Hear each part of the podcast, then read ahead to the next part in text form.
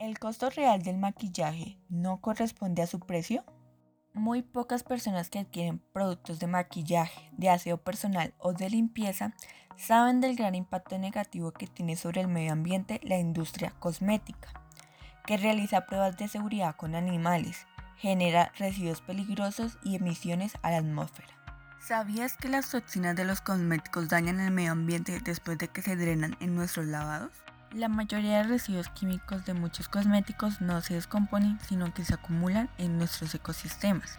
Es decir, que estas toxinas pueden terminar en océanos, lagos, arroyos y ríos, causando la muerte de muchas especies y en ocasiones llegan a afectar de manera significativa nuestro suministro de agua.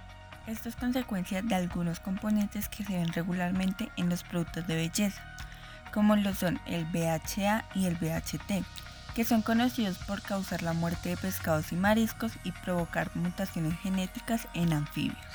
El triclosan, que está presente en champús, desodorantes, protectores solares, detergentes, entre otros, es un agente antimicrobiano empleado como conservante que puede alterar la bioquímica de la vida acuática. La DEA o dietanolamina es un componente que reacciona con los nitratos que son altamente cancerígenos para la vida humana y animal y con frecuencia se transfiere a través del ciclo del agua.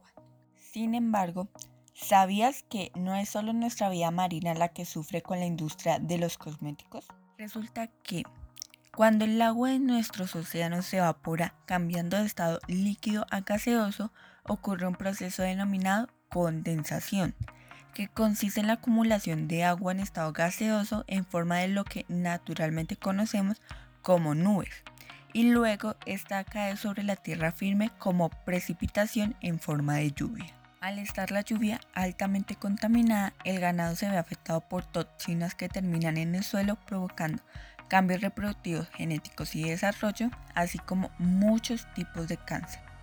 Asimismo, mediante la realización de investigaciones minuciosas, se ha comprobado que hace unas décadas los consumidores frecuentemente usaban sin pensar champús, acondicionadores, jabones, productos de afeitar y cremas sin saber qué materiales nocivos contienen estos productos.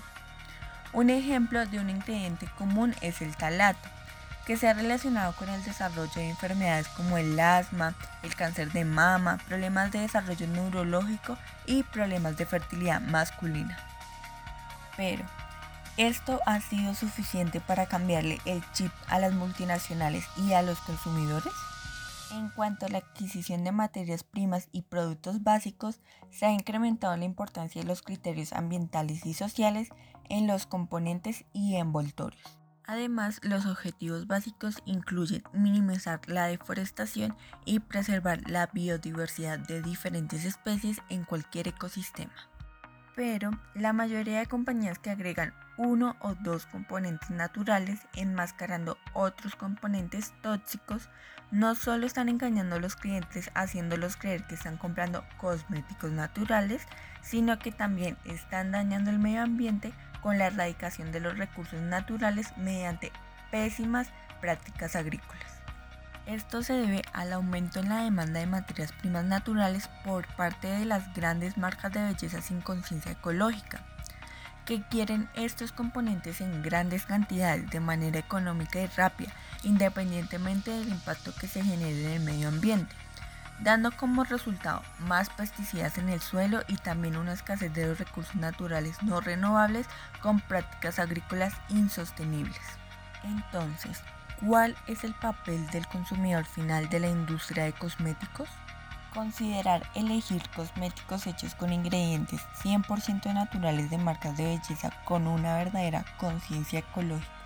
Buscar cosméticos que tengan certificaciones que respalden sus afirmaciones de belleza natural. Por ejemplo, SAS Cosmetic Australia ha certificado más de 50 marcas como libres de tóxicos.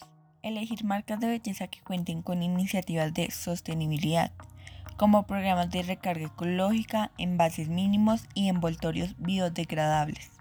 Por último, pero no menos importante, ¿es necesario el apoyo del Estado? La experiencia muestra que la protección ambiental eficiente no puede prescindir de la participación activa del Estado mediante el establecimiento de medidas directas como lo podrían ser leyes, reglamentos, normas y prohibiciones que no le dejen alternativa a las compañías. Es decir, si no se implementan las instrucciones exactas, seguramente resultará en sanciones legales y administrativas. Además, las medidas directas se pueden combinar con las indirectas que pueden ser de naturaleza económica, como tasas de política ambiental, impuestos, apoyo financiero, depósitos, que pueden influir en el comportamiento de las compañías cosméticas. Para finalizar, cabe resaltar que las multinacionales de cosméticas se han posicionado como un ejemplo para aquellas pequeñas organizaciones, con el uso de materiales, procesos de trabajo y tecnologías naturales y orgánicas en el mercado internacional bajo el paraguas del desarrollo sostenible.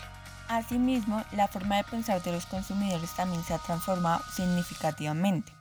Se ha evidenciado que las personas están ansiosas por vivir de una manera más consciente de la salud y el medio ambiente, por lo que optan por el cuidado natural en lugar de los cosméticos con alto contenido químico.